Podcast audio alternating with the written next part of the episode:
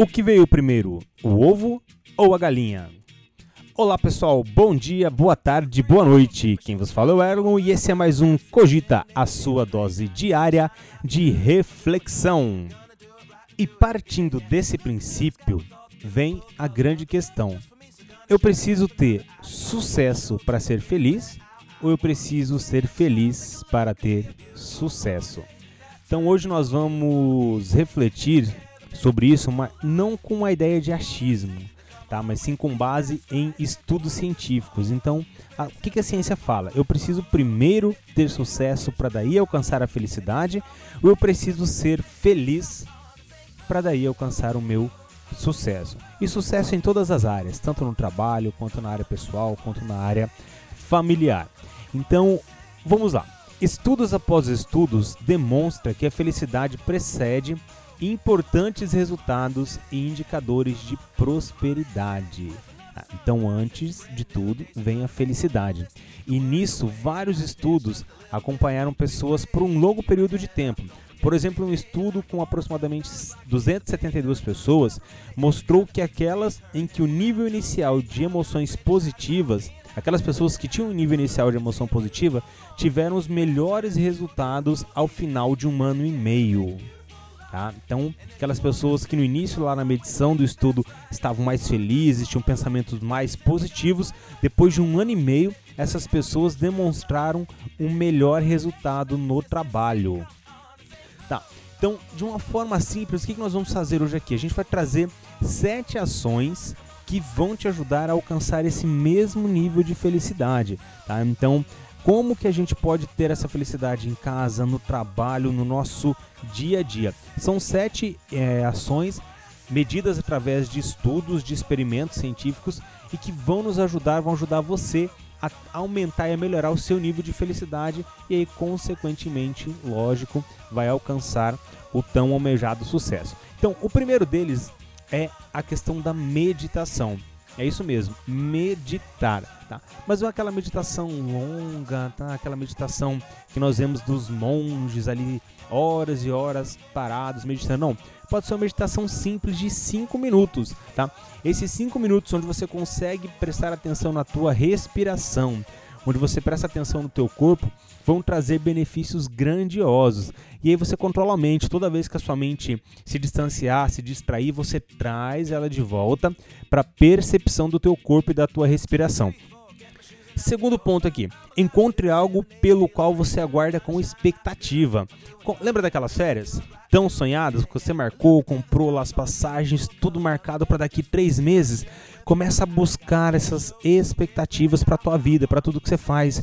Né? Então, poxa, eu vou iniciar o trabalho segunda-feira, mas eu vou com aquele sentimento da expectativa do da saída que eu vou ter no sábado com um amigo, com um familiar, do jogo de futebol que você vai ter marcado para quarta-feira, tá? Mas busca algo que você aguarda com expectativa. Terceiro ponto, adote gestos conscientes de bondade. É aquele gesto consciente mesmo. Então você pode escolher um dia da semana, que os estudos falam. Escolhe um dia da semana para você praticar pelo menos cinco atos de bondade, tá? Mas tem que ser algo consciente. Não vale no final do dia você ficar pensando, ah, é verdade, lá no começo da manhã eu abri a porta pro fulano, aquilo foi um ato de bondade. Não.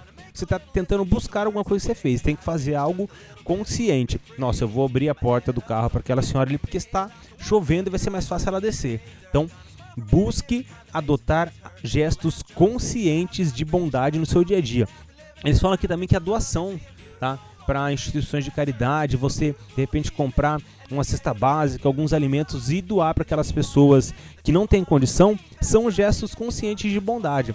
Segundo ponto, terceiro, quarto ponto aqui, injete positividade no seu ambiente de trabalho. Se ele é estressante, se ele é complicado, cabe a você injetar positividade. Eu, por exemplo, tenho um post-it laranjadinho na minha mesa escrito sorria e tem um smile sorrindo nele aquilo para mim é algo positivo. Toda vez que eu vejo, eu lembro que eu tenho que passar o meu dia sorrindo.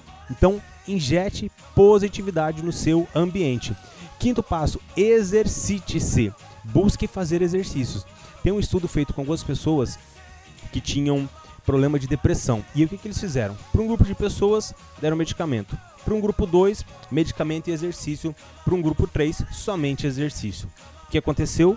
Todos os grupos tiveram melhoras com relação ao quadro depressivo. Tanto quem só tomou remédio, quem tomou remédio e exercício, quem só se exercitou.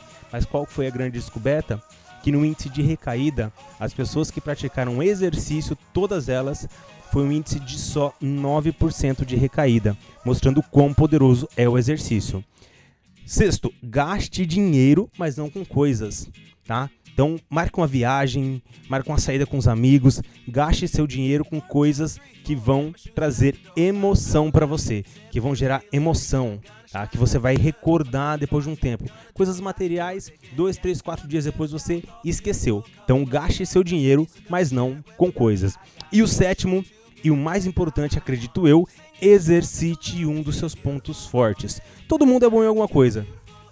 Descubra aquilo que você é bom e exercite ele todo dia. Se você é bom em fazer as pessoas rir, rirem, exercite isso. Se você é bom em conversar com as pessoas, exercite isso.